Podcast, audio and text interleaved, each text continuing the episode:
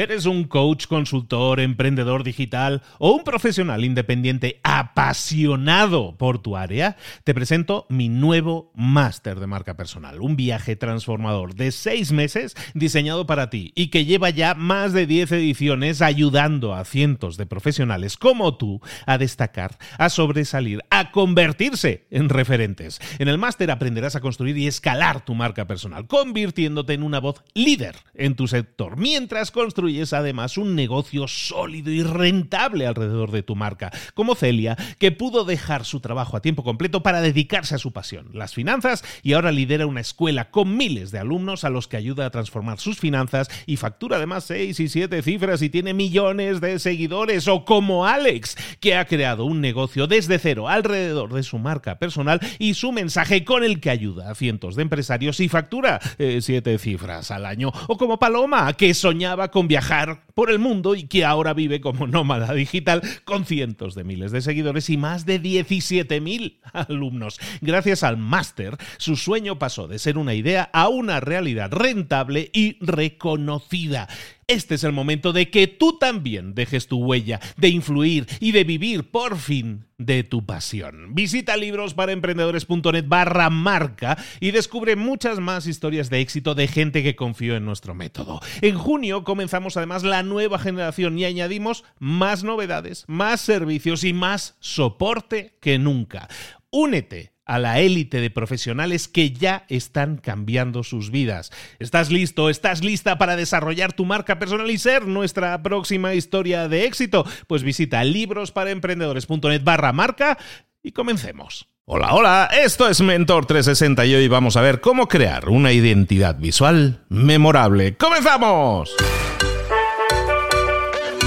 Muy buenas a todos, soy Luis Ramos, esto es Mentor 360. Todos los días, de lunes a viernes, te acompañamos eh, para que crezcas en lo personal y en lo profesional. ¿Y cómo lo hacemos? Lo que hacemos es todas las semanas te traemos a un mentor, un mentor que te acompaña en un proceso de lunes a viernes. Esto no es un episodio que puedes escuchar, puedes escucharlo suelto, entiéndeme, pero la idea es que lo escuches todo seguido, que lo escuches de lunes a viernes y lo escuchas en el día de emisión o que escuches los cinco episodios y ya ha pasado un tiempo. ¿Por qué? Porque hay un montón de valor, porque puedes profundizar mucho más y porque tienes cinco episodios en los que vas a llevar desde un punto A, en el a lo mejor no tenías tanto conocimiento sobre algo, lo vas a profundizar mucho muchísimo más. Ese es el concepto de Mentor 360 que estamos trayendo y que a la gente le encanta. Te soy honesto, le encanta. La gente está muy encantada con lo que estamos haciendo y nosotros más todavía de hacerlo. Todas las semanas, por lo tanto, estamos trayendo a un mentor. Esta semana, la temática es la identidad visual. El que tú diseñes tu identidad visual, ya sea que tienes una empresa, ya sea que tienes una pyme, ya sea que eres un profesional independiente, que es que soy abogado, que soy arquitecto, también te interesa. O que eres un empleado que quiere empezar a comunicar de forma diferente, con muchísima más intención y muchísima más personalidad, todo aquello que eres y lo que aportas al mundo, te interesa desarrollar tu diseño de identidad visual. Y todo eso, pues lo estamos haciendo con un diseñador profesional, diseñador de marcas digitales que nos acompaña toda esta semana y que responde al nombre de Tony Coulomb. Tony Coulomb, ¿cómo estás, querido? Muy buenas, Luis. Bien, bien, muy bien. ¿eh? Acabando ya, estamos en el cuarto, pero aún con muchísimas energías y muchísimas ganas de seguir comunicando qué es esto de la identidad visual, cuáles son estos elementos uh, creativos que comentamos en el episodio anterior y hoy veremos ya pues esta personificación de, en elementos. Hemos estado recorriendo un camino juntos, como decía Tony, ayer hablábamos de generación de ideas, pero eh, desde el lunes venimos eh, dando el razonamiento de por qué tenemos que crear esa identidad visual. Luego hemos estado interrogándonos un poco qué es aquello que queremos expresar con nuestra marca y luego ya em, empezamos a generar cosillas. Habéis hecho, por cierto, ya ese árbol con las ideas, con... Ah, no,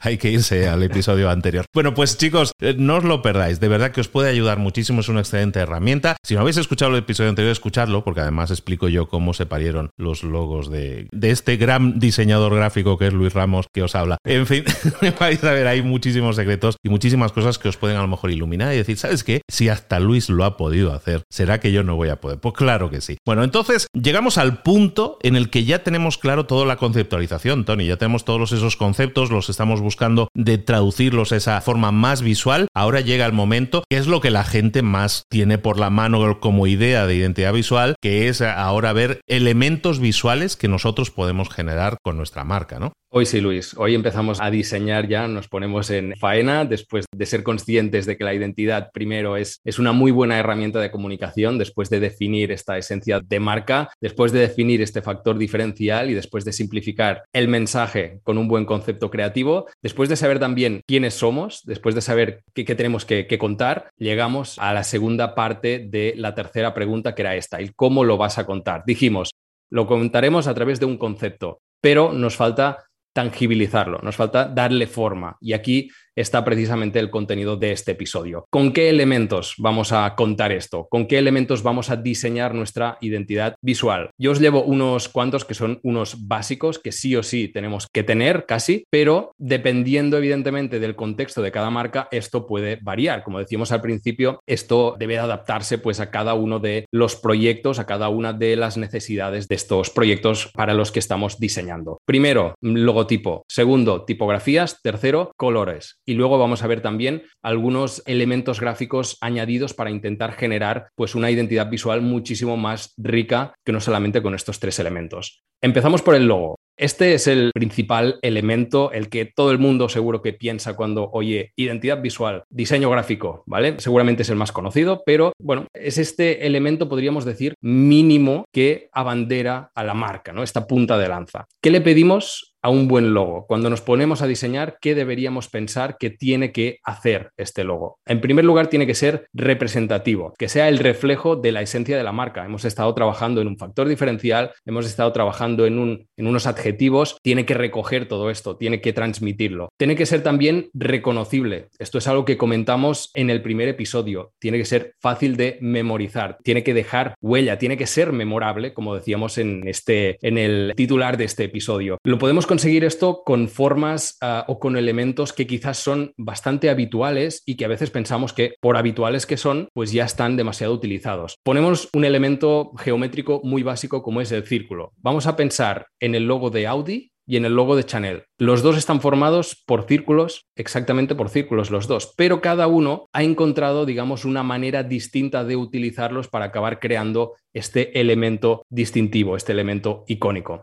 También le pedimos que sea singular, que sea original, ¿vale? Que se asocie solo a nuestra marca o solo a nuestra marca dentro de un sector. A veces no, no hace falta ser tan exigentes como para que sea muy diferencial del resto de marcas de todo el mundo, porque al final tenemos un montón. Entonces vamos a ver como mínimo que sea diferencial dentro de esta competencia. También le pedimos que sea simple, ¿vale? Formas sencillas, fácilmente interpretables, que el público incluso lo pueda dibujar de memoria. Si te digo, Luis, que dibujes el logo de Nike, estoy seguro que, lo puedes hacer mejor o peor, pero algo te va a salir, ¿no? Que se va a parecer bastante. Entonces, si utilizamos menos elementos, también tendremos una mejor interpretación de lo que estamos intentando ah, transmitir, ¿vale? Aquí podríamos recurrir al típico menos es más. La simplicidad también es, eh, es muy buena para la reducción de los tamaños de este logotipo y en este entorno digital en el que sí o sí tenemos que movernos, es un elemento fundamental, el poder reducir y que se pueda leer perfectamente. Pensemos en el perfil de redes sociales, pensemos en todos estos sitios en el que nuestro logotipo irá pequeñísimo. Estamos comentando que el logo es un elemento muy importante y lo es, pero también es verdad que no es el único. Tenemos que crear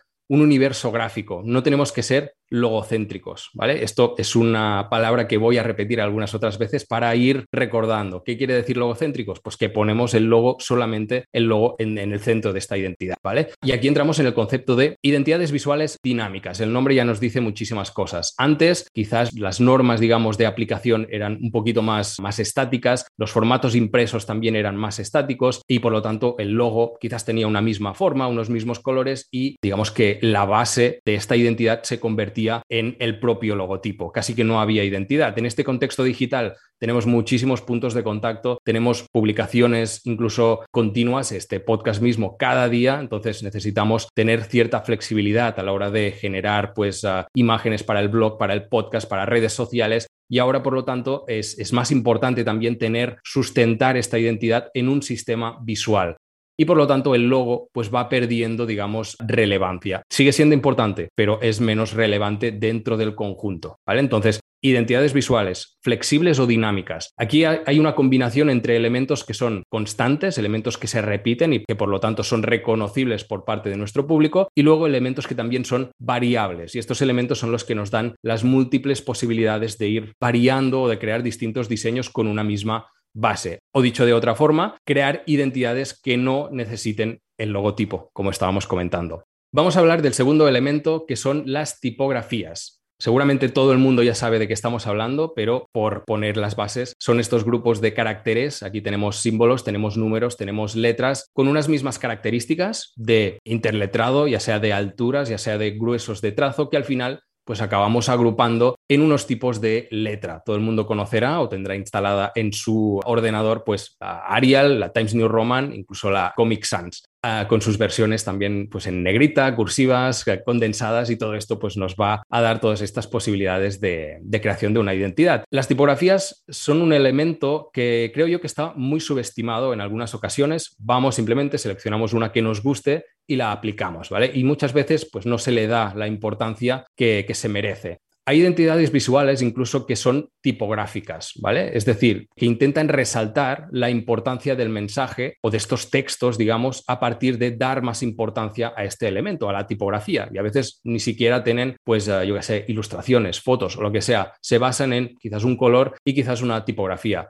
Ejemplo, putos modernos, ¿vale? No es un insulto, es un estudio creativo que hace las cosas muy, muy bien, eh, comunican muy, muy bien y si os fijáis tienen una identidad que es muy reconocible y solamente utilizan unos pocos colores de fondo y una tipografía. Tú ves esta tipografía y sabes de lo que estamos hablando. Es más, hacen colaboraciones con otras marcas y siguen utilizando su tipografía porque es muy identificativa. Las tipografías nos ayudan, por lo tanto, a comunicar también, ¿vale? Las marcas con historia, las marcas un poquito más clásicas, utilizarán en la mayoría de veces pues tipografías con serifa y las que son más modernas o que son más tecnológicas, por norma general, utilizarán tipografías sin serifas. Por lo tanto, están contando ya muchísimas cosas de cómo es esta marca. ¿Qué le pedimos a una buena tipografía? Legibilidad. Esto es fundamental, es bastante obvio, pero no todas lo cumplen. O sea que vamos a tener que fijarnos también en esto, ¿vale? Porque esto influye fundamentalmente pues, en, la, en la construcción o la estructura de las letras. Debemos tenerlo en cuenta. El interletrado, el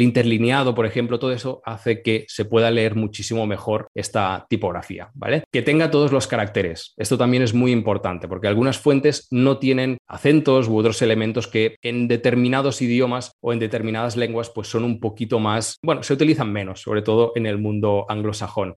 Entonces hay que hacer pruebas con todos los alfabetos y ver si realmente tienen todos estos caracteres para que no nos encontremos con algún susto más adelante cuando ya tengamos algunas aplicaciones de marca hechas, ¿vale? También le pedimos que tenga varios estilos. ¿Qué son los estilos? Son estas versiones. Podríamos hablar de negritas o de cursivas de una misma fuente. No hace falta que tengan muchísimas, pero sí que unas cuantas, ¿vale? Pocos estilos al final hacen que nos limiten muchísimo a la hora de crear aplicaciones y por lo tanto yo le pediría un mínimo de la regular, que es la normal, la bold, que es la negrita, light y luego quizás sus versiones también en italic de cada una de estas. Esto sería como la base, ¿vale? Y en ocasiones con una sola fuente también es verdad que podemos hacer ya bastantes cosas y puede ser muy representativa, pero oye, si tenemos todas estas posibilidades de, variaciones, pues también vamos a tener muchísimas más posibilidades a la hora de crear nuestra identidad. Pasamos a los colores. El color tiene la capacidad de comunicar muy rápidamente, de hecho se percibe muchísimo antes que cualquier forma o que cualquier, evidentemente, forma de logotipo. Y esto influye también el color en la percepción que las marcas ah, pueden tener Pasamos al color. El color es muy interesante porque tiene la capacidad de comunicar de una forma muy pero que muy rápida. De hecho, se percibe muchísimo antes el color que las formas o que, por lo tanto, también las formas del logotipo que hemos diseñado. Entonces, esto influye en la percepción que la gente puede tener también de nuestras marcas. ¿Qué deberíamos tener en cuenta a la hora de generar esta paleta de colores? En primer lugar, el significado que estos colores ya de por sí tienen, ¿vale? Dependiendo de la función que, que, han tenido estos colores en la naturaleza, digamos que han ido adquiriendo un simbolismo para las personas, para nosotros, por lo tanto, para nuestro público también. Han arraigado en la psicología humana y para nosotros ya hay algunos colores que significan cosas, que asociamos con determinadas cosas. Por ejemplo, el azul lo relacionamos normalmente con la simpatía o con la confianza. Tenemos clarísimo que el color azul es un color frío, por contra, el color rojo pues es el color más cálido y seguramente pues podemos relacionarlo con el amor, el odio, la fuerza o incluso con la alegría.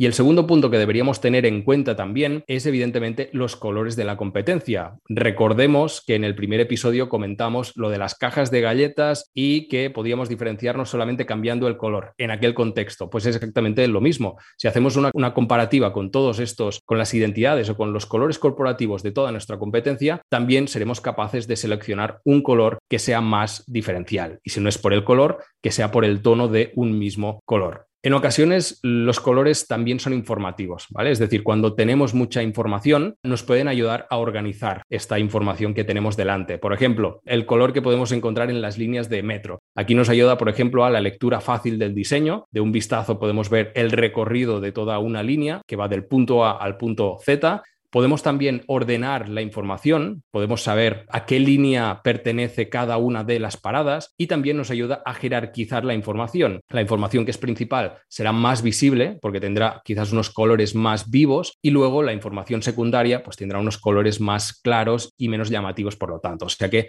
estamos jerarquizando. También podríamos ir pues a intentar organizar distintos productos que tenemos. Pues si uno es algo muy básico de naranja, pues va a ser de color naranja. Uno es de limón, pues lo vamos a poner de color amarillo. Entonces nos ayuda también a clasificar y aquí no es tanto el, el significado que puedan tener estos colores, sino que nos ayudan a clasificar. En la selección de la paleta de colores, de este color principal que estábamos comentando, podemos apostar por dos opciones distintas. La primera sería combinar un color principal, apostar por este, digamos, de una forma muy intensa, y luego tener otros colores para complementarlo, pero colores en este caso neutros, como pueden ser el negro, como pueden ser el blanco, que siempre nos ayudan. Y la segunda opción sería crear una paleta muchísimo más amplia, con otros colores que también tengan sus propios significados y por lo tanto tener distintos tonos y ampliar toda esta gama de matices que al final podemos acabar utilizando en nuestra identidad. Y ahora iremos a otros elementos que también nos pueden servir, que quizás no son tan troncales como los que estábamos comentando hasta el momento, pero que sí que también nos pueden ayudar pues, a complementar. Y como decíamos, dependiendo de, de las necesidades de tu identidad, pues quizás te viene mejor una u otra. Tenemos las fotos. Aquí es un elemento que nos da muchísimo contenido, que cuenta muchísimas cosas precisamente por la cantidad de detalles que las fotos tienen. ¿vale? Nos ayudan quizás a salir también de estos elementos más vectoriales que hemos podido diseñar y aportan textura, aportan profundidad, aportan también humanidad en algunas ocasiones, o sea que es un elemento a tener en cuenta. También ilustraciones, ¿vale? Frente a las fotos nos pueden aportar un lenguaje quizás más simpático, ¿vale? La posibilidad de crear situaciones que con las fotos no podemos recrear porque quizás o son imaginarias o son muy complicadas de crear, ¿vale? No, no podemos representar absolutamente todo con las fotos, por lo tanto las ilustraciones son una ventana, digamos, a este mundo imaginario que también podemos crear. Y además les podemos dar más personalidad a estas ilustraciones que quizás a las fotos, ¿no? Tenemos, podemos crear un estilo, podemos crear o conformar unos elementos que sean muy complementarios a esta identidad. Tenemos unos trazos, tenemos unos gruesos, tenemos unos colores que también podemos aplicar los de nuestra propia identidad, incluso podemos crear personajes. Vemos el ejemplo de Duolingo, por ejemplo, que tiene formativo, eh, aplicación formativa para aprender lenguajes, pues tiene un tipo de ilustraciones muy simpáticas que te ayudan también pues a, digamos, a organizar la información y al mismo tiempo pues aprender, ¿no? Que es el objetivo final que tienen. Luego también tendríamos las texturas ya como último punto, que esto pueden ser pues ya ampliaciones de detalles de fotos o incluso repeticiones de elementos gráficos que quizás ya hemos diseñado para otros elementos de esta identidad. Un elemento que al final nos ayuda a ligar o a relacionar, digamos, todas estas aplicaciones de marca que veremos en el episodio de mañana, nos ayudan como a cohesionar todos estos elementos que teníamos, el logotipo, la tipografía, los colores, ponemos esta textura de fondo y a veces nos ayuda pues a tener como un hilo conductor también en cuanto a, elementos gráficos a poder percibir. Y diseñando todos estos elementos, pues ya tendríamos esta identidad bastante completa con la que podríamos comunicar nuestro mensaje. ¿Qué hacemos con todos estos elementos cuando ya tenemos el grueso, digamos, de nuestra identidad? Pues tenemos que organizarlos. ¿Dónde? En un manual de marca, lo que será la Biblia de nuestra identidad visual, ¿vale? Aquí encontraremos todos estos elementos ah, anteriores que hemos ido comentando y que hemos seleccionado y que queremos que representen a nuestra marca y las normas básicas de aplicación, de cómo se relacionan estos elementos entre sí. ¿Para qué sirve? En primer lugar, para ser muchísimo más cómodo, es decir, todo lo tenemos en un mismo sitio y luego también por una cuestión de coherencia en todas las aplicaciones de marca. Si lo tenemos todo bien parametrizado con unas normativas, pues al final va a ser muchísimo más fácil de crear una siguiente aplicación. ¿Qué debe contener como mínimo este manual de marca? Las versiones del logo, vertical, horizontal si tenemos, negativo, positivo, en blanco y en negro, porque así tenemos todas las posibilidades de aplicación, tamaños mínimos de este logo, la reducción que comentábamos, poner unos límites de reducción también para que se lea perfectamente este logotipo, para que se entienda, un área de protección también para este logo, que es muy importante, es decir, esta distancia como de seguridad que vamos a poner entre nuestro logo y el resto de elementos de las posibles aplicaciones o de los posibles diseños, y finalmente, estos colores corporativos también con especificaciones del el código de color, tanto en RGB como en CMYK como mínimo. RGB para pantalla, CMYK para imprimir. Y un último punto que me dejaba, que es el de las tipografías, ¿vale? Simplemente recoger estas tipografías que hemos estado trabajando y mostrar cuáles son estos tipos de letra y cuáles son los estilos que al final hemos ah, acabado utilizando, porque no tenemos por qué utilizarlos absolutamente todos. Y simplemente nos faltaría el último paso, que es unir todos los elementos en distintos diseños, creando las aplicaciones de marca que veremos mañana. Vamos a ver, Tony, aquí hay un montón de elementos que nos has dicho. Lo que quiero que quede claro, bueno, por lo menos yo sí lo entiendo, ¿eh? Es que muchas veces no lo tenemos que tener todo. A lo mejor no tenemos que crear texturas o crear fotos, pero sí tenemos que tener una serie de cosas mínimas, ¿no? ¿Cuáles serían esas cosas mínimas? Podríamos decir un poco lo que estás metiendo en este manual, ¿no? El logo, si lo tenemos, los colores, las fuentes, y con eso podríamos ir tirando, sería lo mínimo, ¿no? Porque luego veo que hay muchas otras cosas que a lo mejor son opcionales o que tú no tienes y que a lo mejor no sería necesario. digo por mucha gente que no se obceque ahora a decir, no, es que no tengo yo lado de las texturas todavía. Totalmente, sí, sí, sí. Hace falta que creemos texturas sí o sí. Simplemente ya os daba al principio también que los elementos necesarios para mí serían el logotipo, las tipografías, los colores y luego si queremos complementarlo con estos otros elementos, Perfecto, pero oye, que incluso en algunas ocasiones quizás no necesitamos todos estos o necesitamos menos. Ya decíamos al principio también, dependiendo de las necesidades que tengamos, vamos a crear algo con más o menos elementos. Y luego, otro tema que yo creo que hay que recalcar es el siguiente. El menos es más, yo creo que aplica mucho hoy en día, ¿no? También el diseño, porque digo, hay gente, y porque hay gente, porque puedo, voy a meter ocho colores. ¿Para qué meter dos si puedo meter ocho? Cuidar un poco y no, no ser, bueno, es que me venía a la mente el ejemplo, por ejemplo, la gente saca una idea. Versace, ¿no? Que es como la cosa más recargada de colores y de diseños y todo. O sea, podemos optar por eso y a lo mejor eso es una opción muy que lo diferencia, ¿no? Hoy en día, pero si queremos mm, tirar para adelante rápido, yo creo que debemos ser un poco minimalistas en eso. ¿No? Total, y precisamente también es uno de los temas que tocaremos en el último episodio que tendremos mañana.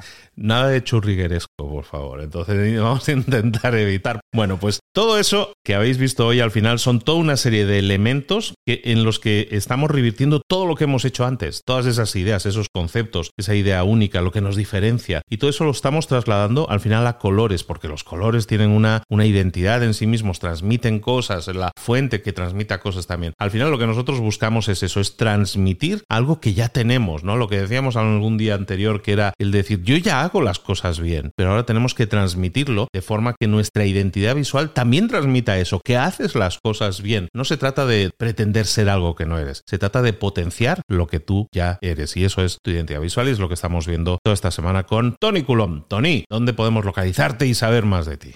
Pues mira, en tonycolom.ws, en redes sociales como arroba tonycolom, el podcast como diferenciarse en tonycolom.ws barra podcast y el curso en tonycolom.ws barra curso. Ahí tenéis toda la información de Tony y recordaros que mañana, mañana, eh, bueno, es que iba a decir a las 10 de la mañana, 10 de la mañana de México, 5 de la tarde de España, vamos a tener a Tony en directo, vamos a estar en vivo hablando precisamente de generación de identidad visual en directo en el Instagram de arroba libros para emprendedores. Ahí te esperamos entonces, te espero también Tony, mañana para que rematemos, para que culminemos ahora sí, lleguemos a la cumbre de toda esta semana en la que estamos desarrollando la identidad visual de, de todas estas personas que nos están escuchando y que espero y deseo que estéis haciendo las tareas. ¿eh? Espero que así sea. Nos vemos aquí mañana, Tony. Hasta luego. Hasta luego.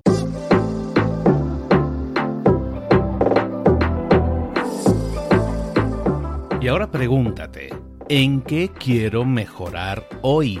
No intentes hacerlo todo de golpe, todo en un día. Piensa, ¿cuál es el primer paso que puedes dar ahora mismo? En este momento, quizás. A lo mejor te lleva dos minutos hacerlo. Si es así, ¿por qué no empezar a hacerlo ahora? ¿Por qué no empezar a hacerlo ya, en este momento? Ahora. Cierra los ojos. Respira hondo y repite, sé lo que tengo que hacer. Sé cuál es el siguiente paso. Voy a darlo en este momento. Piénsalo, siéntelo y hazlo.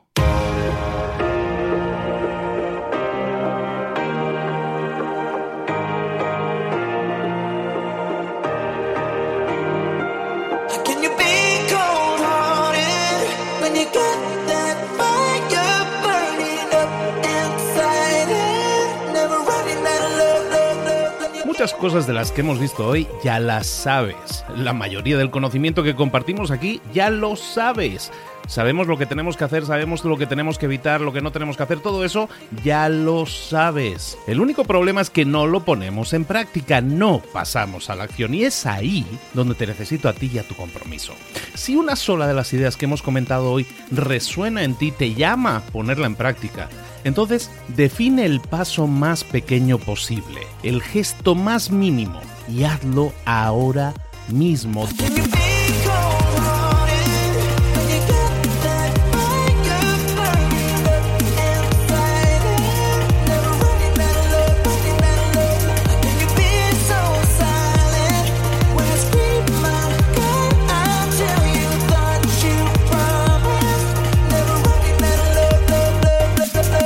Hablo de crecimiento personal, pero también de crecimiento profesional. Expandir tu red de contactos, mejorar tus relaciones con los demás, aprender alguna cosa nueva, poner en práctica una pequeña técnica que te ayude. Todo suma, pero solo suma si lo pones en práctica. No si piensas en ponerlo en práctica. Pensar en ponerlo en práctica no sirve, tienes que ponerlo en práctica, pasar a la acción.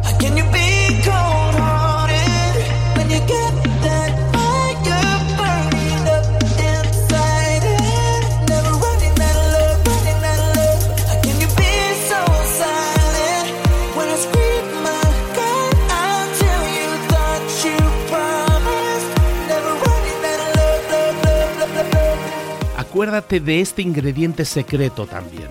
El ingrediente secreto es la actitud. Tu actitud. Tu actitud transmite. Si sales a la calle con ganas, la gente lo va a notar. Si sales a la calle sin ganas, la gente también lo va a notar. El mundo está ahí fuera, te está esperando, por lo tanto sal ahí fuera, sal a la calle y sal con ganas, sal con actitud. No esperes a mañana, ya sabes lo que tienes que hacer y ya sabes que lo puedes hacer hoy. No veas pasar la vida, vive la vida. Tienes las mismas 24 horas que tienen los demás, haz que valgan la pena. Entrega en estas próximas 24 horas tu mejor versión. Te esperamos aquí mañana para continuar creciendo. Te esperamos aquí mañana con más mentores, pero el día de hoy está completito delante de ti. Así que ponte en pie pisa fuerte, respira hondo, sal ahí fuera y conquista tu día.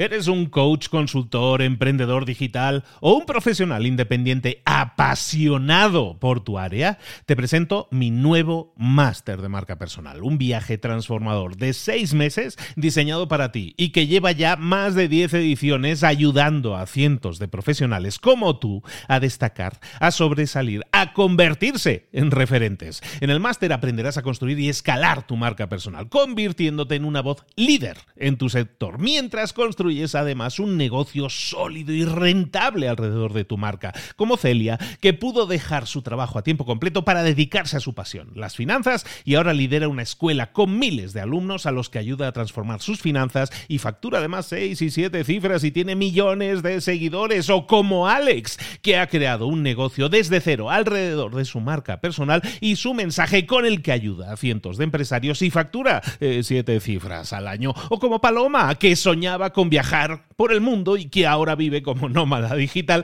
con cientos de miles de seguidores y más de 17.000 alumnos. Gracias al máster, su sueño pasó de ser una idea a una realidad rentable y reconocida. Este es el momento de que tú también dejes tu huella, de influir y de vivir por fin de tu pasión. Visita librosparaemprendedores.net barra marca y descubre muchas más historias de éxito de gente que confió en nuestro método. En junio comenzamos además la nueva generación y añadimos más novedades, más servicios y más soporte que nunca. Únete a la élite de profesionales que ya están cambiando sus vidas. ¿Estás listo? ¿Estás lista para desarrollar tu marca personal y ser nuestra próxima historia de éxito? Pues visita librosparaemprendedores.net barra marca y comencemos.